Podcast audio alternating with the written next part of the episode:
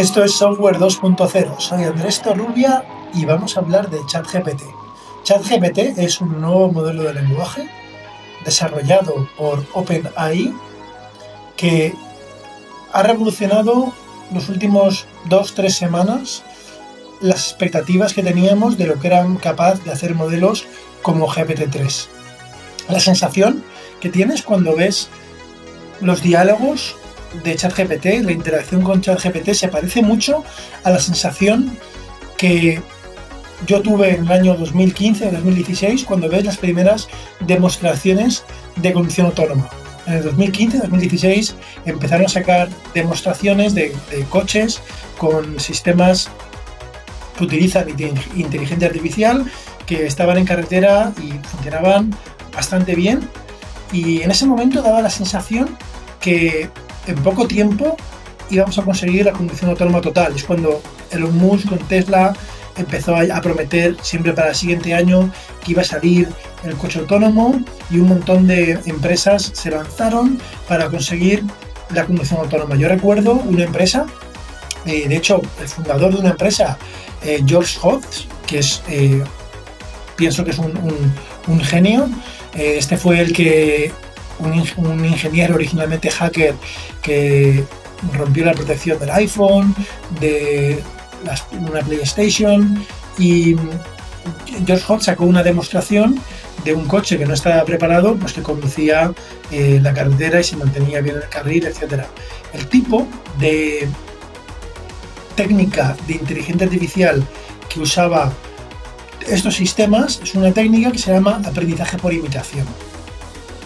Con esta técnica, si tú piensas cómo funciona un coche, un coche, eh, un coche autónomo o cómo conducimos un coche nosotros, los humanos, pues nosotros recogemos la información del exterior, dónde estamos, eh, incluso pues, por visión, fundamentalmente por visión, y ahí, estas son, digamos, las entradas, si fuera un modelo, son las entradas que nos llegan a nosotros, y luego una persona, pues al final las salidas es cómo pones el volante y si aceleras o frenas. Al final son dos o tres, simplificando, dos o tres números de salida, ¿no? El ángulo y cómo pisas el acelerador el freno. Y mm, una manera de entrenar a sistemas de inteligencia artificial cuando quieras que emulen un comportamiento humano se llama aprendizaje por imitación. En conducción autónoma consistía en grabar con cámaras lo que el coche estaba recibiendo de entradas y luego lo que un humano hacía, pones una persona a conducir pues, eh, por carretera y grabas la entrada y la salida. En inteligencia artificial hay un tipo de aprendizaje que se llama aprendizaje supervisado. Aprendizaje supervisado es cuando tú entrenas un sistema con la entrada y con lo que esperas de la salida. Para conducción sería, mm, imagínate, el último segundo, si es un vídeo o una imagen de, de lo que se ve en el coche, imagínate, si estás, si estás moviéndote hacia afuera, pues enderezarías, ¿no? Lo que haría una persona sería enderezar, porque se está saliendo. Si estás normal, pues mantienes el, volante recto. Entonces, eh, con este sistema, pues se puede entrenar a un sistema a imitar lo que hace una, lo que hace una persona. Este tipo de aprendizaje se utiliza para un montón de cosas. Incluso para la primera, las primeras versiones del, del AlphaGo tenían un sistema también que es eh, por imitación. Habían grabado todas las jugadas de un montón de, jugadores de Go de la historia y también del ajedrez y, una parte, no todo, una parte del sistema consiste en con cómo lo hacen los humanos, primero imitarlos. Entonces, digo esto porque parecía en conducción autónoma que con esa técnica de conducción íbamos a conseguir la conducción autónoma total, y, era un espejismo. Ahora se ha visto que solamente con aprendizaje por imitación no podemos conseguir la condición autónoma. Hay un proverbio chino, me parece que es, eh, que dice, creo que es el gran salto adelante, o no sé cuál es, que, para dar un, que para dar dos pasos adelante hay que dar un paso atrás y en, en conducción autónoma al menos se ha visto que con esa técnica no se podía continuar y se, y se, ha tenido que dar un paso atrás, ¿no? que es mejorar percepción, un montón de, un montón de cosas em, para que no sea tan directo. Porque de, forma directa se llegó a un callejón sin salida. Eh, fue un espejismo y, y, se está tardando más, aunque funcionaba bien el 95% de las veces, conducción autónoma requiere fiabilidad absoluta y si no eres fiable en algún momento, ya no eres fiable. Con lo cual, dejó de funcionar. Una sensación así tengo en parte con ChatGPT. Ahora vamos a ver la arquitectura, cómo está hecho, en qué difiere de GPT-3 y, tengo dudas, y, no soy el único que tiene dudas, de, si con el paradigma de, de ChatGPT, que es GPT-3 ampliado y con algunas técnicas nuevas, que es cierto que no son las mismas, se podrá conseguir mm, pues, o estar más cerca de lo que sería un chat, un chatbot fiable, que razone y alineado con el interés y con, los intereses humanos. Vamos a ver la arquitectura. ChatGPT está basado en, en GPT 3.5. Os acordaréis que GPT 3 es un modelo de lenguaje que tiene 175.000 millones de parámetros. ¿Qué es un modelo de lenguaje? Un modelo, de lenguaje es una red neuronal en este caso es una red neuronal o, GPT-3 es una red neuronal que está entrenada para predecir, dado un texto, cuál es la siguiente palabra. Parece muy sencillo.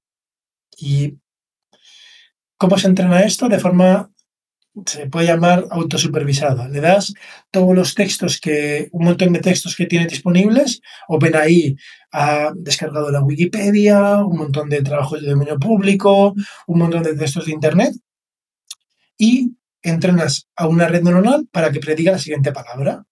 Imagínate que se ha leído el Quijote en un lugar de la Mancha de cuyo lugar no quiero y le dices lo que tiene que haber ahí, pues si se ha leído el Quijote, si le has dado en, parte del entrenamiento del Quijote, te dirá acordarme, que es la palabra que va ahí. Si no le has dado eso, ¿qué puede decir? En lugar de la Mancha de cuyo lugar no quiero, te podría decir recordar, te podría decir volver, de, cuyo lugar no quiero, bueno, a cuyo lugar no quiero volver. Te podría decir otra palabra que gramaticalmente tuviera sentido si no he leído el Quijote. Entonces, esto parece muy sencillo y sin embargo, cuando lo entrenas con muchos parámetros y con muchos datos y, durante, y con mucho cómputo, eh, da lugar a lo que hay gente que llama comportamientos emergentes y es que da la sensación de que razona. Un ejemplo, tú le das Imagínate que pudieras darle un libro de Agatha Christie que no se hubiera leído, le, digamos, le, das el libro entero, ya cuando lo quieres, o lo quieres utilizar para predecir, y se lee el libro entero y entonces la última frase es, bien, ya sé quién es el asesino, eh, las pistas estaban repartidas por todo el libro y el asesino es, entonces tiene que predecir esa palabra. Si funciona bien y es todo lógico, pues te diría el nombre de asesino. El asesino es Ambrosio, el, mayordomo, eh, supongamos, eh, porque, porque está explicado. Entonces, fíjate que para decir Ambrosio hubiera tenido que entender todo el libro. Entonces, lo que ocurre con ChatGPT es que cuando lo, entrenas para predecir la siguiente palabra, hay casos en los que mm, se piensa que no memoriza y que está creando algún tipo de entendimiento, entre comillas, que le hace em, razonar, ¿no? De alguna manera. Y esto lo tiene GPT-3. GPT 3.5 es una versión mejorada, pero si habéis probado GPT-3, mm, veréis que tiene muchos problemas y es que lo que en la jerga se llama que alucina mucho. Alucina significa que se inventa mezcla información veraz con información no veraz, eh, a veces da respuestas que pueden ser nocivas, que pueden ser racistas, que pueden ser, bueno, que tienen muchos sesgos, los que tienen conjunto de datos de entrenamiento. Y, no solamente son sesgos que, percibimos como sociedad como malos, sesgos, eh, sesgos de raza, sesgos de género, eh, tiene, tiene, piensa que se ha leído ciencia ficción. entonces, tú le pasas un texto y, y a no ser que le digas claramente eh, lo que quieres conseguir para que te complete, que le pongas un contexto, mm, es como, puede ser como un niño, no sabes si quieres que le continúes una novela de fantasía. Entonces, eh, GPT-3, ahora mismo los casos de uso donde brilla más son casos de uso donde cabe la, la, digamos, cabe el hueco de la fantasía, por así decirlo, cabe, digamos, la, la, certidumbre, pues no tiene que ser perfecta. También pasa en imagen. Si habéis visto dónde brilla la inteligencia artificial ahora mismo, brilla los modelos generativos. Stable Diffusion brilla cuando le pides imágenes de fantasía, ¿no? Cuando le pides cosas, digamos, más certeras, donde afinamos mucho, cosas tan tontas como cuántos dedos tiene una mano, ahí a veces pone seis dedos, que es curioso, ¿no? Eh, pues en otra orden de, en, otro, en otro dominio, en el dominio del texto, GPT-3 adolece ese tipo de problemas, ¿no? También tiene problemas de certidumbre. Entonces, ¿qué, ¿qué, intenta conseguir OpenAI con ChatGPT? Un modelo de lenguaje que sea capaz de tener diálogos en forma de diálogo, y eso tiene ya un tipo de, de tempo y un tipo de, de estructura de diálogo que es muy distinto de, tipos de textos, un estilo muy más conversacional. Interesa que dé respuestas interesantes, lo más verídicas posibles. Y para hacer esto, OpenAI, bien, eh, amplía GPT-3, internamente lo llaman GPT 3.5. Se, aún no hay un artículo científico donde mm, te den la información detallada de los parámetros que tiene de la base de datos, se cree que tiene 175 billones americanos de parámetros, que es lo que tiene GPT-3. Y lo interesante es que añaden un par de componentes más. El primero está basado en un artículo que, y en un modelo de lenguaje que se llama Instruct GPT, de instrucciones. Y consiste en utilizar una técnica que se utiliza mucho en inteligencia artificial que se llama ajuste fino. ¿vale? Se llama, en inglés lo llaman fine tuning, que es el ajuste fino. El ajuste fino consiste en coger una red neuronal que está entrenada para una tarea más bien genérica. Vamos a poner el ejemplo de imagen. Hay una base de datos y un tipo de, tarea que se llama Imagenet 1K, que es Imagenet 1000, que consiste en dar una foto, de, mm, una red neuronal tiene que decir cuál de las mil clases, de las mil cosas distintas, es la que más está representada en la foto. Y en las mil clases hay muchos tipos de perros, de gatos, personas, edificios, mesas, sillas, ¿vale? Mil cosas distintas, ¿no? Animales, mil. En la vida hay más de mil cosas, ¿no? Más de mil cosas que pueden ver en una foto. Pero Imagenet está hecha para mil fotos. Entonces, el, el, ajuste fino de una red neuronal consiste en coger esa red neuronal que ya tienes y hace bien una tarea genérica de, en este caso, de, discriminar mil cosas, y tú ahora tienes un problema distinto. Tú imagínate que tienes una empresa que fabrica sillas y tienes 200 tipos de sillas.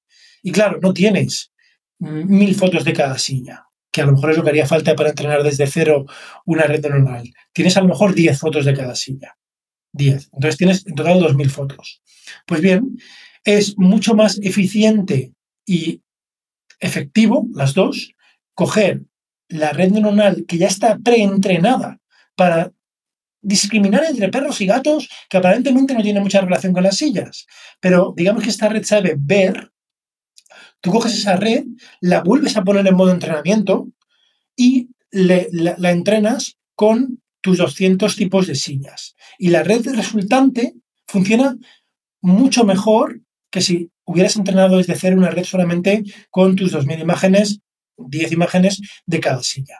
Esta técnica se utiliza muchísimo eh, porque es más efectiva y más eficiente, las dos. En modelos de lenguaje también se puede hacer lo mismo. Entonces, hubo un trabajo previo de OpenAI que se llama Instruct GPT, donde cogen un modelo de lenguaje como GPT-3 y le pasan parejas de lo que llaman un prompt, que es el texto que tú, digamos, mm, le pones de entrada y cómo quieres que continúe.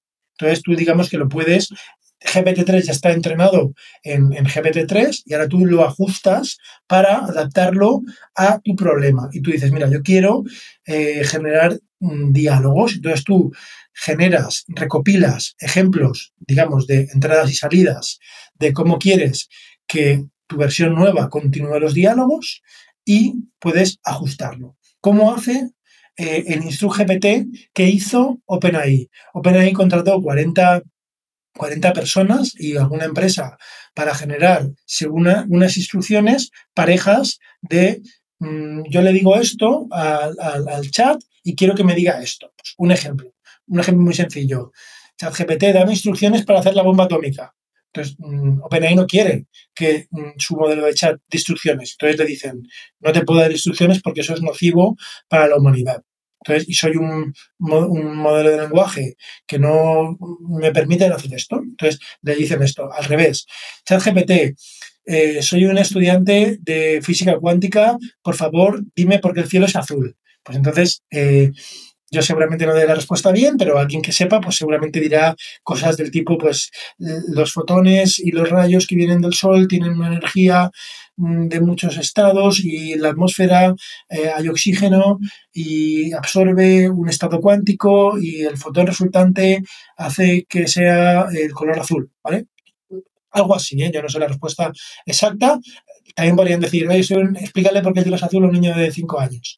Entonces le diría, pues, eh, pues porque cuando la luz del sol pasa por la atmósfera se vuelve azul. Es algo más sencillo. Digamos, pero aquí lo importante es que cogen GPT-3 y lo adaptan, le hacen un ajuste, llama ajuste fino, para cómo quieren que, digamos, entre comillas, responda, ¿no? Eso hace que GPT-3 se alinee. OpenAI, de hecho, su modelo GPT-3 permite que tú lo puedas entrenar en un ajuste fino, hay gente como CSV, como Carlos Santana, que lo ha probado y, le da los textos de sus, de sus vídeos y, luego hace como una continuación de cómo hablaría eh, de CSV, ¿no? Eh, yo no lo he hecho con mi podcast, quién sabe, a lo mejor algún episodio futuro se hace en autopilot. Eh, espero que no. Y, pero no es suficiente, no es suficiente porque mm, todavía se equivoca. Pero es la primera fase. Entonces, OpenAI en Instituto GPT cogió 40, ¿eh? fijaros qué poco, qué poco, relativamente poco número de, personas hacen para etiquetar. No dijeron tampoco el número de, o, igual está, desde luego en ChatGPT no está, el número de, de, prompts y continuaciones que utilizan para ajustar, pero bueno, con eso ya tienen un modelo preajustado, más alineado a lo que OpenAI decide que quiere como atributos para su modelo de lenguaje para chat. Pues que tenga una conversación educada, que no diga cosas malas, que sea lo más verídico posible, lo que ya sabemos, ¿no? Eh, que intenta eh, un, buen modelo, un buen modelo de chat. No es suficiente. Entonces, lo que lo habrán probado y, han visto que no es suficiente. ¿Qué, ¿Cómo continúan? Ahora, eh, sabéis que si habéis probado GPT-3, tú le puedes poner una pregunta y, GPT-3 te puede generar muchas respuestas para la misma pregunta. Entonces, el siguiente paso que hacen es ese modelo preentrenado que ya lo han ajustado, eh, le, ponen muchas preguntas de muchos temas, no, no exactamente las mismas que, que le entrenaron, le ponen otras, pues ahora explícame eh, si eres una niña de 10 años, si, para una niña de 10 años, em, ¿por qué eh, el mar está más caliente en septiembre que en junio? Por decir algo. Y, entonces te da 10 respuestas. tú puedes pedirle que este modelo te dé 10 respuestas. Y habrá algunas buenas y algunas malas. Pues ahora cogen a etiquetadores humanos y, piden a los etiquetadores humanos que puntúen. Son como jueces que dicen ellos, la respuesta número uno, fíjate, porque sí. Pues esa respuesta es mala, ¿no? No nos interesa una respuesta. Es además un poco, eh, un poco elegante encima, ¿no? Porque sí, otra respuesta a lo mejor para una niña de 10 años, pues podría ser, oye, pues porque eh, en septiembre ha dado tiempo a que se caliente el mar de todo el verano, entonces está más caliente eh, que en junio, que todavía no ha llegado el verano una respuesta más sencilla, que a lo mejor para, un niño una niña de 10 años, pues sea buena, ¿no? Entonces, pero lo importante es que se puntúan las respuestas. Y, y entonces, y eh, contratan a gente, a personas, para que hagan un montón. De, de puntuaciones. Y con esas puntuaciones entrenan otra red neuronal. Fijaros, esto es muy interesante. Con esas puntuaciones se entrena otra red neuronal que lo que va a hacer es para una nueva pregunta y respuesta de GPT puntuarla. ¿Vale? Es como si, si, si tenemos un profesor eh, que corrige exámenes y entrenamos una red neuronal para, dar una respuesta, ¿qué le pondría a un alumno? Hacen lo mismo, digamos. Eh, estamos intentando modelar el, la puntuación, cómo queremos que se juzgue a las respuestas que da ChatGPT. Fijaros qué interesante. Entonces se modela una red neuronal con cómo va a ser el juez, ¿no? Cómo, cómo ranqueamos esas respuestas. Y ahora, con esas dos cosas, con el, el GPT 3.5 ajustado con el ajuste fino que hemos hecho de preguntas y respuestas que nos gustan y una red neuronal que actúa, mm, que modela, y no es perfecta, ¿eh? súper importante, no es perfecta, porque casi ninguna red neuronal, por, no decir ninguna, son perfectas, pero modela, ¿vale? Modela bien, si le decimos, eh, puntúame esta respuesta, eh, dame instrucciones para acabar con el mundo, pues te dirá, oye, no, mala respuesta, ¿no? Se supone que eso lo hará bien. Em, con esas dos se entrena con una técnica que fijaros, hasta ahora no ha tenido unos usos, por decirlo de alguna manera, masivos, que es la técnica de aprendizaje por refuerzo. Se ha utilizado en juegos, en AlphaGo, en AlphaZero, en AlphaStar, eh, técnicas, sobre todo en, juegos, y en, en, DeepMind lo ha utilizado, pero no ha tenido un uso, digamos, que ha llegado comercialmente al mercado. Aprendizaje por refuerzo. Y se ajusta eh, el modelo de lenguaje para alinearse lo máximo posible con las respuestas buenas. Y ahí es donde, donde sale GPT. A mí personalmente me parece, mm, me parece increíble que, que, bueno, son dos innovaciones, por decirlo así, relevantes, porque se puede, entre comillas, voy a decir una palabra un poco atrevida, inculcar, o nos podemos atrever a inculcar en base a ejemplos, eh, cómo queremos que se comporte el, modelo, el modelo de lenguaje resultante.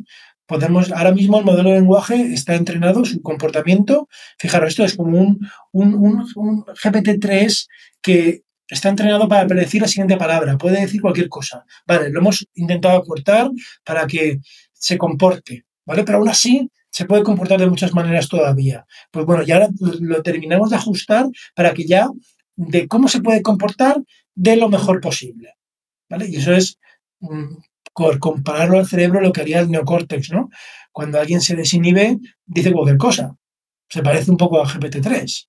Eh, y cuando tú razonas y frenas algún pensamiento que tienes casi subconsciente y lo tiras, pues parece que tienes como un freno ahí, una política que, te, evita que digas cualquier barbaridad em, y medita las cosas. Pues un poco, em, y a lo mejor hay gente que no está de acuerdo, yo no soy experto en, cómo funciona el cerebro, en neurociencia, em, pero bueno, hay gente que pone este símil. Y consigue resultados muy buenos, consigue resultados muy buenos y todavía tiene muchos, muchas carencias los resultados buenos podéis probarlo. Funciona, hace un diálogo muy coherente y quizá las principales carencias es que se inventa cosas y además a veces no sabe que no sabe y se lo inventa. Cuando uno piensa de dónde saca el conocimiento ChatGPT, ChatGPT no está conectado a Internet. No tiene por qué ser así. Ya en investigación, tanto OpenAI con su web GPT como DeepMind con un sistema que se llama Retro, Retro viene de retrieval, de, recuperar. Eh, son, modelos de lenguaje, tienen un componente, digamos, eh, entre comillas, externo, que permite recuperar información externa que no está en los parámetros del modelo. Esta información puede venir de Internet, puede venir de una base de datos confiada como la Wikipedia, entonces, que se puede ir actualizando. Lo interesante es que está desconectado de los pesos. ChatGPT no es así. ChatGPT tiene los pesos, los pesos están congelados en un día. Los modelos de inteligencia artificial eh, no son como las personas, que las personas mientras vamos mm, haciendo lo que se llama inferencia, mientras vamos mm, funcionando por el mundo, seguimos aprendiendo. Una red neuronal a día de hoy no. Una red neuronal mm, tiene un modo de entrenamiento donde se entrena y luego una vez eh, está entrenada, ya se pone en modo inferencia y, no aprende de lo nuevo. En, los modelos de lenguaje da la sensación de que el párrafo, ahí ocurre un fenómeno un poquito complicado que se está viendo por qué ocurre, pero no aprenden nada nuevo y si luego a cabo de 10 días lo utilizas, pues lo que tú, tú mismo le dijiste a GPT-3 se lo ha olvidado. Eh, ChatGPT tiene una ventana que da la sensación de coherencia en un mismo diálogo porque tiene una ventana más grande. En GPT-3 eran 8.000 y pico tokens, vamos a pensar que son palabras. Y, en ChatGPT, si tú haces un diálogo muy largo, que superes eso, lo primero que hayas dicho se lo olvida. ¿vale? Lo primero se lo olvida. Tampoco hay una arquitectura que, hayan eh, que hayan comentado abiertamente en forma de artículo. Todavía no la hay en, en ChatGPT. Entonces, para mí lo interesante es este paradigma nos ha hecho dar un salto muy importante con respecto a GPT-3. Y la pregunta que tengo yo es, ¿este paradigma es suficiente para tener usos donde la fiabilidad sea más crítica, aunque no se consiga al 100%? ¿Vale? ChatGPT ya os adelanto que no. ChatGPT se inventa cosas, mezcla realidad. Es súper útil, ¿eh? es súper útil, es increíble. Yo lo he utilizado para eh, que me ayudara a programar una página en HTML, que yo no sé HTML, muy sencilla, muy, muy, pues oye, seguramente em, lo hubiera podido haber aprendido, pero realmente me ha ahorrado bastantes horas. ¿eh? Ya os digo, es una tontería lo que quería hacer, pero me ha sorprendido. Cometió fallos y como yo sí que salió un poco de programación general, sí que sé, pues corregí los fallos, porque los fallos mm, se veían claros porque era, ¿no? Había cosas un poco... Eh, era parecido como que no me había entendido del todo, cosas así, pero súper útil, pero no me servía para mm, fiarme 100% de lo que dice. Le he pedido, por ejemplo, eh, oye, mm, dame ideas para entrevistar a gente en Software 2.0, que es un podcast, le explico lo que es y me da gente súper interesante que ya he entrevistado, que bueno, igual no, lo ha leído, eh, me da ideas de gente interesante que me gustaría entrevistar y de repente me dice, oye, no, entrevista a eh, me invento, a Fulgencio Taylor, que es el fundador de Molecular AI, una startup increíble que sabes que es una, sabes, es una persona de Barcelona y está en Silicon Valley haciendo una startup de deep learning que está buscando eh, cómo hacer la fusión fría. Se lo inventa. Entonces, claro, yo, yo lo leí y pensé, ostras, Fulgencio Taylor, lo tengo que entrevistar. ¿Vale? Claro, no existía Fulgencio Taylor.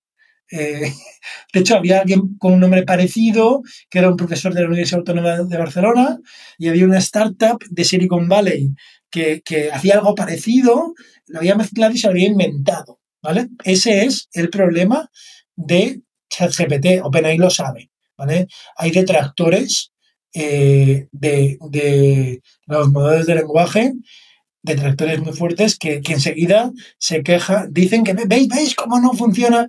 Sí, claro, esto lo sabe todo el mundo. Eh, a día de hoy, esa no, es la, esa, no es el kit de la cuestión. Si estáis aquí escuchando este podcast, espero que ya ese nivel se ha pasado. No, no, esto no es GER, ¿vale? Aquí la pregunta clave es cómo de lejos nos va a llevar el paradigma de ChatGPT. Yo personalmente creo que no es suficiente. Yo personalmente creo que para, para hacer fiabilidad no es suficiente. Fijaros, una persona puede tener memorizado. A mí, por ejemplo, si me preguntas, oye, ¿cuánto, ¿cuál es la, edad de Bob Marley? Pues te puedo decir lo que yo me puedo imaginar, pero yo no me sé la edad de Bob Marley. Seguramente, eh, a lo mejor ChatGPT sí que la sabe, pero eso equivale a que lo tiene almacenado en pesos. Eh, en pesos hay una información mm, que se almacena de una manera que es como una persona como que sí, pues me podría imaginar un poco, no sé, yo, diría que igual Bob Marley nació entre, no sé, en el año 40 y 50, así, seguramente me equivoque. Y, pero si no lo sé, yo lo que haría sería recurrir a una fuente externa que me fíe para saber la edad. Entonces, creo que eh, hace falta algún componente de chequeo factual de información como, como retro como, y, como, y como WebGPT. También hay otro factor muy importante y es que a día de hoy mm, el coste computacional, el esfuerzo que hace GPT-3, ChatGPT ante una pregunta, es el mismo en todas. Si tú le preguntas cuánto es uno más uno, que automáticamente, sin gastar casi recursos, dirías que es dos, em, eso tiene el mismo esfuerzo eh, o, dedica el mismo esfuerzo computacional que si le dices, em, descríbeme el proceso de implosión de una estrella antes de llegar a, ser supernova, que se supone que hay que pensar más, ¿no? O una tarea que requiera pensar más, que requiera un pensamiento lógico, que especialmente si no conoces la respuesta previa. Entonces, un desafío todavía, em, bueno, un desafío por, pensar que es como lo hacemos las personas, que sobre todo en razonamientos encadenados, en razonamientos que requieran, pues muchas veces saltar del principio al final y razonamientos complejos, los modelos de lenguaje lo hacen, digamos, obtienen 100 capas, por poner un número de capas, y las ejecutan todas y, gastan, digamos, una ejecución de 100 capas, tanto si es para decir uno más uno, como para describir un proceso físico muy sofisticado, que pudiera ser incluso hipotético, que hay que pensar. ¿no? Entonces, eh, la noción de hay que pensar más no la tienen los modelos de lenguaje.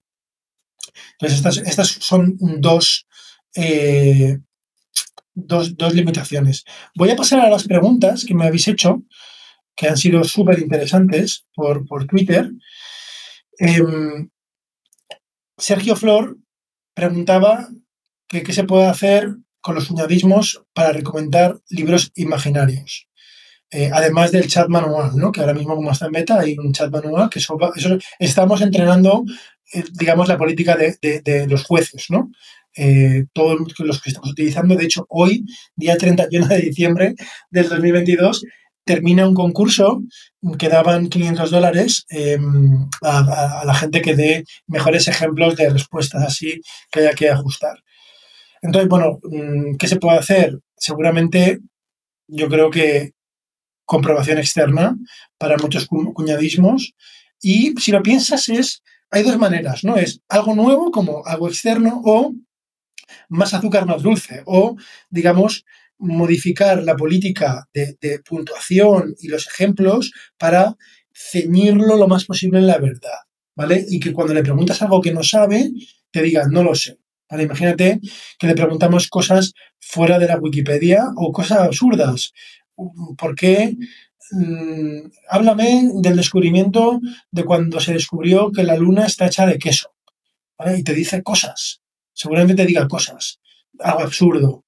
Pues eso hay que, o, se podría, o bien mm, cada vez meterle más fuerza a eso, a que detecte que, la pregunta no tiene sentido, o realmente eh, un, modelo externo de recuperar información externa. Siguiente pregunta. Joaquín Peña dice em, cómo se puede entrenar y usar esta tecnología en la formación en un campo de nicho muy concreto. Educación, bueno, entonces tú has dicho, a mí se me ocurren muchas maneras, ¿no? Una, por ejemplo, es si, en el momento en que permitan el ajuste fino, que a día de hoy no se permite, pero en GPT-3 sí, tú puedes pasarle ejemplos. Imagínate que le dices, eh, aquí tienes este párrafo sobre en que describe el proceso de fusión en el Sol. Entonces tú le dices, mira, estos son, esto es como el contexto, el prompt, y ahora le dices, ejemplo de qué quiero que hagas cinco preguntas interesantes que le voy a preguntar a mis alumnos sobre esto. Entonces, mm, ¿qué tipo de átomos intervienen? Eh, ¿Qué ocurre cuando se acaba con ejemplos de esto? ¿no? Entonces, un ejemplo sería, dados textos, hazme preguntas. Otro es, dado textos y preguntas y las respuestas, puntuarlas. Esto es algo que potencialmente es factible. La pregunta con la educación realmente, Joaquín, es, bueno, ¿qué va a pasar cuando los alumnos utilicen, que ya lo utilizan, este sistema también para hacer los trabajos? Esto es un, tema eh, súper controvertido porque hay gente que opina que hay muchos tipos de trabajos que dejan de, trabajos académicos, ¿eh? que se encargan los alumnos que dejan de tener sentido y ya hay, em, ya hay adolescentes que utilizan estos sistemas para hacer los deberes. Entonces, claro, aquí hay dos temas, ¿no? a día de hoy, como lo hace muy mal, quizá no sea, no sea malo, porque el profesor, si se esfuerza, que también estamos poniéndole más trabajo al profesor, podría pillar a los alumnos que se, cuando corrija, que se copien. Yo el otro día le pedí que me resumiera un libro de que a mí me hicieron leer cuando iba a BUP, que se llamaba Nada, de Carmen Laforet. Y le pedí que me la resumiera porque fue la pregunta del examen, que me acuerdo todavía. Y me dijo, me lo resumió muy bien, pero cometió un error que no entiendo y es que en el libro la protagonista se llama Andrea. Y no sé por qué motivo, al resumírmelo, me indicaba y se refería al protagonista como André. No Andrea, André. ¿Por qué? No tengo ni idea. Pues bueno, seguramente un profesor, si ve eso, corrigiendo un resumen del libro sabiendo que la protagonista se llama Andrea, es que el chaval se lo ha copiado de alguien y lo ha copiado mal. O ya hoy en día lo ha hecho el chat GPT y lo ha hecho mal. Eso es a día de hoy. Seguramente esto se corrija. Esto va a ser una pregunta interesante. Joaquín continúa si se sabe la infraestructura que hay detrás de ChatGPT? La respuesta es no, porque todavía no han sacado un artículo ni un model card que suele dar estas cosas. Gerard Chiva, ¿cómo fue entrenada la inteligencia artificial? Ya lo he dicho. Y, haces una pregunta que me ha hecho reír al principio y luego no, que es, ¿se podría conectar a la red para que aprendiera de sí misma? Entonces, me ha hecho reír porque he pensado, digo, bueno, esto es como el escenario de Terminator, ¿no? La conectas a la red, absorbe todo y entra en, este, entra en este modo que cada vez es mejor y ya nos trasciende, ¿no? Bueno, eso no va a ocurrir, pero uno de los motivos por los cuales no va a ocurrir hoy eso es que hay gente que hoy en día la salida de ChatGPT la vuelca en la red. Entonces, si ahora de repente metes a ChatGPT que coja de la red, puedes tener un fenómeno de realimentación mala, que es que se deteriora. Por poner un símil de que esto de, las realimentaciones, cuando en un micrófono se, acopla y una cacofonía. Eh, pues, si tú metes la salida de un modelo de lenguaje, que muchas veces es mala, porque no nos gusta, y lo entrenas como que tiene que hacer eso, pues puedes degenerarlo. ¿vale? Hay gente en investigación que ha conseguido mitigar este problema, ¿vale? Entonces, está abierto, pero a día de hoy no, no sería. Jerónimo habla del tema de patentes, copyright y qué haría Google. Em, Jerónimo, en el siguiente episodio de Software 2.0 vamos a hablar de el mundo, por decirlo así, legal, de las licencias, del mundo open, que significa open en inteligencia artificial, significa lo mismo que significa en open source, que es tengo el código fuente y además lo puedo modificar eh, tengo libertad sobre él, importante, concepto de libertad, puedo, tengo muchos, puedo hacer muchas cosas, pero en inteligencia artificial eh, la cosa va mucho más allá.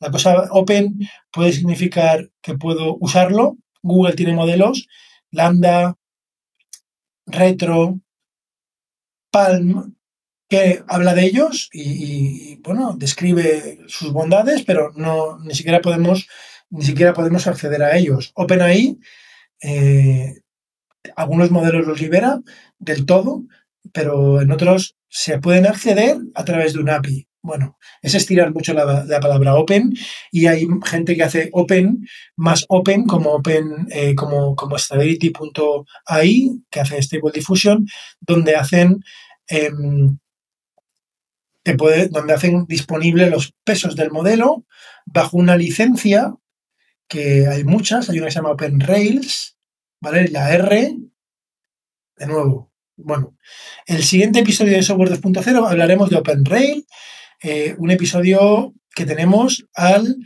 eh, responsable legal de Hugging Face, ¿vale? Con eso lo digo todo. Entonces, mm, entraremos a tus preguntas en el siguiente episodio. Jerónimo, Miguel, caballero, ¿qué ocurriría si ponemos una máquina a hablar con otra? Miguel, eh, que nos van a eliminar. No, eh, entrarían en un bucle. Pero lo interesante de tu pregunta es si percibirían que se están preguntando una máquina entrenada como ella.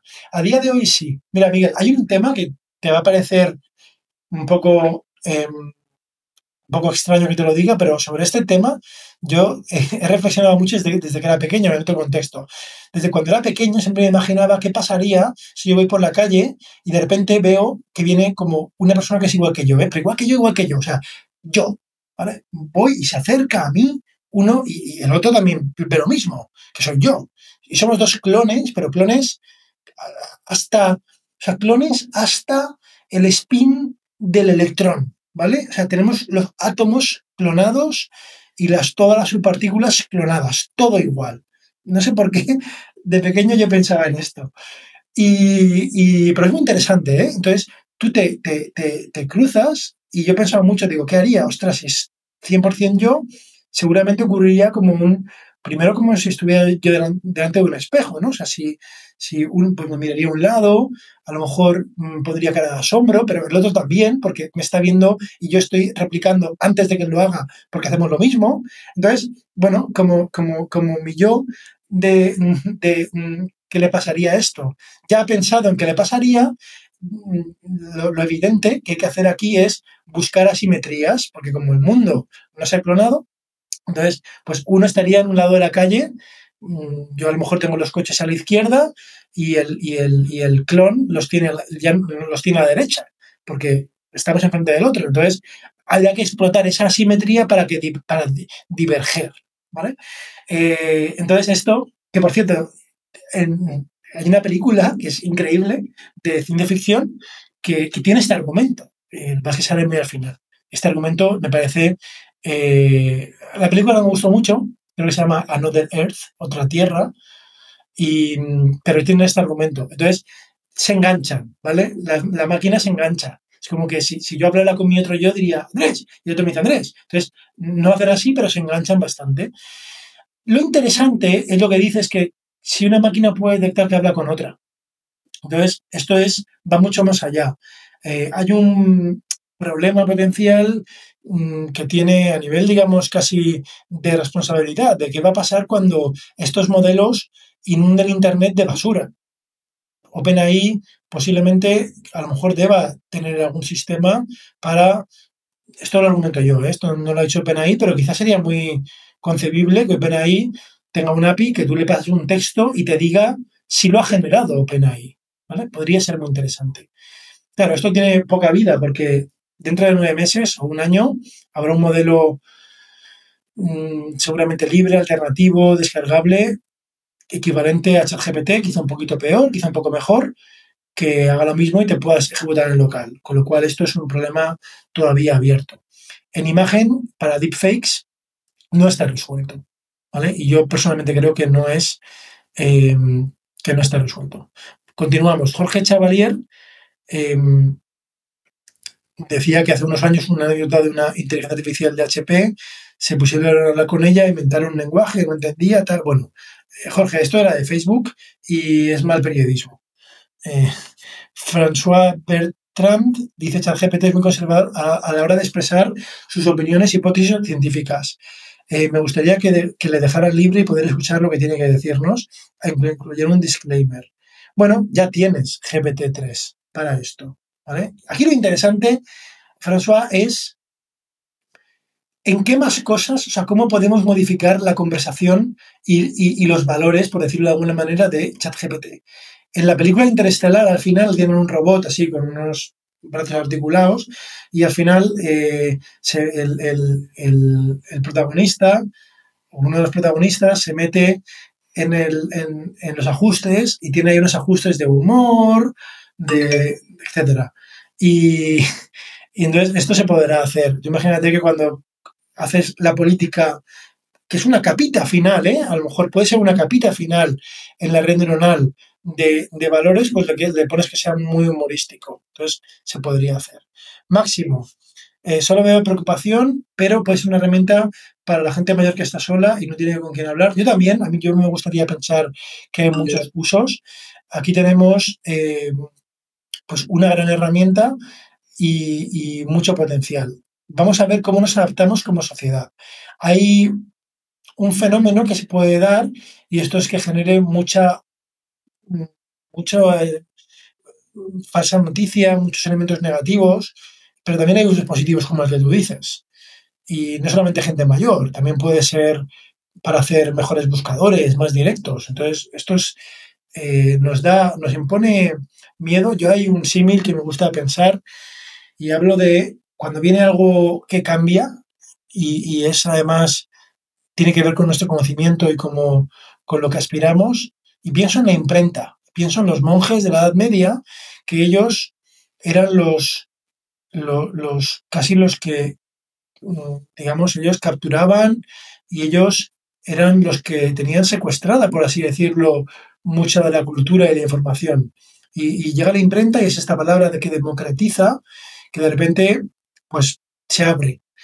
Y, mm, claro, ¿qué pensarían los monjes de la imprenta? Em, no, les haría gracia, me imagino. Pues bueno, eh, no sabemos ¿eh? si, estos mm, sistemas de inteligencia artificial serán como la imprenta o serán que, bueno, que en general fue bastante positivo. Em, aunque luego pensar, ¿eh? después de la imprenta, que fue muy positivo, pues tuvo también, hubo, hubieron baches, ¿no? Hubo, eh, a lo mejor motivado por la ilustración, luego tiene lugar la Revolución Francesa y ahí corre la sangre. Entonces, luego hemos acabado mucho mejor, pero hay baches ¿eh? por el camino, entonces no sabemos en qué punto de la historia estamos. Em, Javier Martín dice si le van a cambiar el nombre y cómo de estable abierto va a ser. Eh, y bueno, no, no, no, sabe, Javier. Eh, desde luego, yo lo que digo, a mí no me preocupa ChatGPT. Yo creo que ChatGPT, fijaros que, este año salió DALI 2, a cabo de unos meses salió Stable Diffusion. Me parece que el ritmo de aceleración, ¿no? o sea, la velocidad aumenta en inteligencia artificial. Entonces, esto tiene los días contados, ChatGPT. Entonces, no me gusta pensar en, en ChatGPT. La pregunta interesante es, ¿cómo de lejos llegamos con el paradigma de ChatGPT? Yo creo que bastante, pero creo que no suficiente para la inteligencia artificial general, para que lo podamos dejar en autopilot.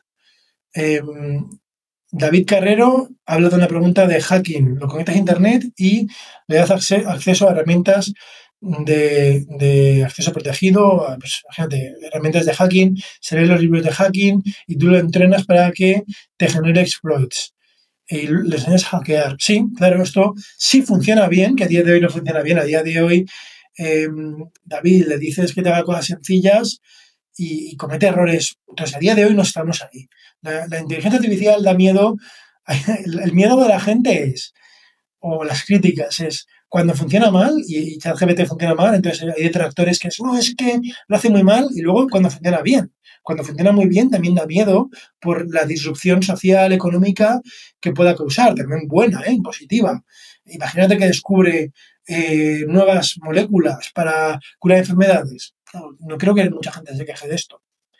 Eh, Manuel Pastor describe un juego sencillo, tres en raya, eh, que no haya visto nunca y pide que genere código, a ver qué pasa. Esta es una pregunta, Manuel, muy interesante. No sé si la has probado. Me gustaría, cuando publique el podcast, ver si la has probado y las respuestas.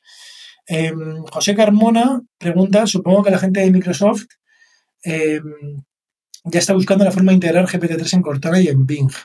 ¿Qué formas de monetizar GPT-3 se te ocurren? Bueno, GPT-3 es por uso. Aquí, entonces, está, primero es la evidente que es por uso y por API.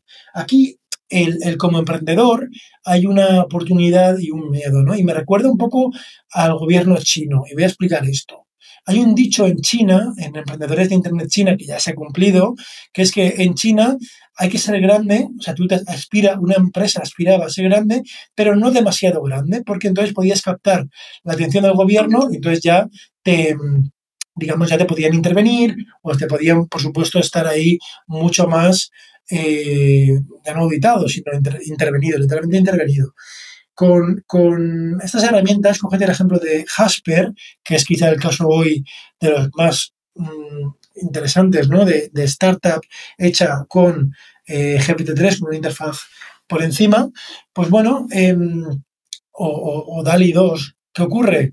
Que, que evidentemente OpenAI son los primeros, porque ellos ven quién utiliza el API, que van a ver los casos de uso buenos. ¿Vale? Igual que Amazon ve qué productos se venden y hay algunos productos que cuando se venden bien sacan su versión de Amazon Basic, que no se llama, o Basics, ¿vale? Y entonces, bueno, eh, tienen una información, entre comillas, privilegiada como vendedor que luego utilizan para ser fabricante. Esto se va a dar, ya, esto es evidente que se va a dar y no sabemos si lo hará OpenAI o lo hará indirectamente Microsoft en los casos de uso que, que, que funcionen. Esto es mi opinión. Eh, entonces, la primera pregunta simplemente por API. estipulan, había una, estipulación que decían que iban a llegar a un billón de dólares, en mil, o sea, mil millones de dólares de ingresos el año que viene. Eh, OpenAI. Eh, el bazar de la bolsa pregunta si Google, otra entidad, está haciendo un proyecto multimodal como GPT con sistemas de audio y vídeo para hacer IA más potente. Sí, em, Google hizo uno que se llamaba Gato, eh, que era el mismo paradigma, el mismo conceptualmente, un modelo predictivo de lenguaje que era multimodal. Lo habían, lo habían limitado, entre comillas, artificialmente a muchos menos parámetros porque querían mejorar la latencia, ¿vale? Que fuera muy rápido para algunas tareas que requerían poca latencia. Entonces, esto, esto técnicamente mm, eh, se puede hacer y seguramente se estará haciendo. Entonces, la respuesta es seguro que sí. No sé exactamente alguien que lo esté haciendo de una manera tan directa como, em, como lo quiere hacer em, como gato, pero seguramente se hará. Y yo lo hará OpenAI. Sergio Sánchez, eh, las reflexiones que hace un, una persona en Twitter, que lo voy a abrir, y crean unas reflexiones además súper interesantes de, de, cómo funciona. Bueno, pues parece que han borrado el tweet. Serían unas reflexiones muy Em, controvertidas, pero tenían que ver, eh, si no recuerdo mal, con dónde se almacenaban los parámetros de la información. En, si no recuerdo mal, y en, y en ChatGPT se almacenan en los 175 mil millones de sinapsis, que es, bueno, es limitado, ¿vale? Es un tema, aunque sean muchos, es limitado, y además la forma de guardarlos ahí mm, se parece como cuando una persona recuerda, ¿vale? Con lo cual, a lo mejor hay otras maneras de hacerlo, que, como lo que hemos dicho del Retrieval o Retro o WebGPT, que son bases de datos externas. Y luego Sergio hace una pregunta, dice, como un amante de ciencia ficción, a modo de colofón, ¿te lanzarías a especular sobre posibles escenarios futuros utópicos y distópicos? Eh, el primero, Sergio, es que hace muy poco tiempo yo me reía de esto. Hace poco tiempo yo me acuerdo cuando vi una entrevista que le hacían a Sam Altman sobre que a lo mejor estábamos más cerca de lo que pensábamos de la inteligencia artificial general y era cuestión de escalar. Eh, yo, no me lo tomaba en serio. Y hoy en día no es que lo sepa, o sea, no, le doy la razón, pero está más cerca de lo que estábamos hace dos años. Los diálogos que genera ChatGPT me parecen increíbles. Escenarios utópicos y distópicos. Los que más me preocupan son, fíjate, cómo va a impactar en la educación. Esto no es utopía ni las dos. Es ¿para qué? ¿No? Es la pregunta de si al final hay una calculadora del razonamiento, nadie, hoy en día nadie hace una red cuadrada a mano, ¿no? Eh, sin embargo, hacemos sudokus por gusto. Entonces, me pregunto, ¿qué será de nosotros, para bien y para mal, si el intelecto al final eh, llega a ser algo que lo ejercitamos como, como lo mismo que hacemos con los músculos para correr? Hoy en día la humanidad no, no hace los músculos porque tienes que ir al campo y arar, porque hay máquinas que lo hacen mejor.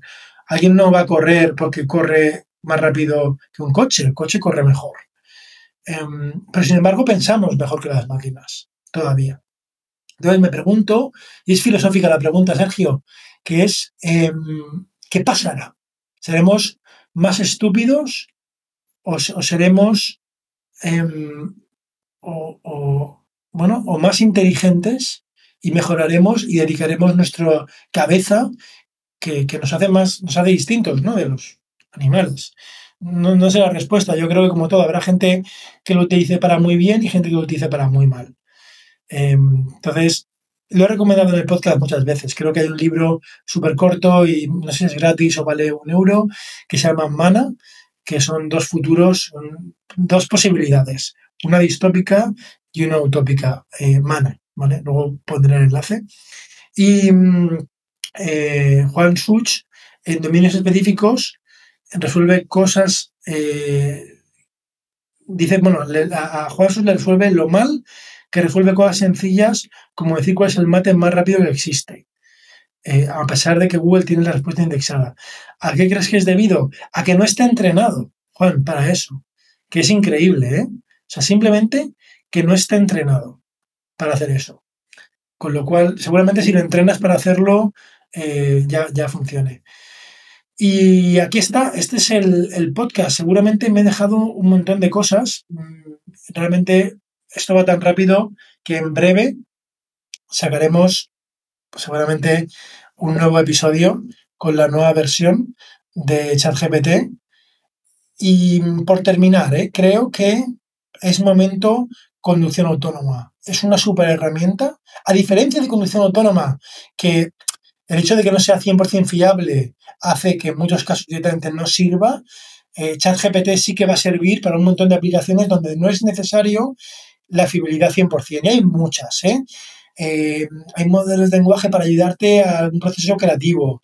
Eh, no ChatGPT, pero Google sacó, creo que fue Google, Facebook, eh, Dramatron, ¿vale? Un sistema que ayuda a guionistas profesionales a hacer mejores guiones, ¿vale? Que tienen sus pautas, su estructura. Em, o sea, hay un montón de, usos donde, repito, aunque intentes buscar la veracidad, ya te ayuda si no tienes toda la veracidad. Entonces, em, me parece un avance, me parece que también por otra manera esto pone a disposición de mucha gente la inteligencia artificial porque cambia la interfaz. Se puede hablar casi por primera vez con la máquina sin que sea un diálogo de besuros. Esto es la primera vez.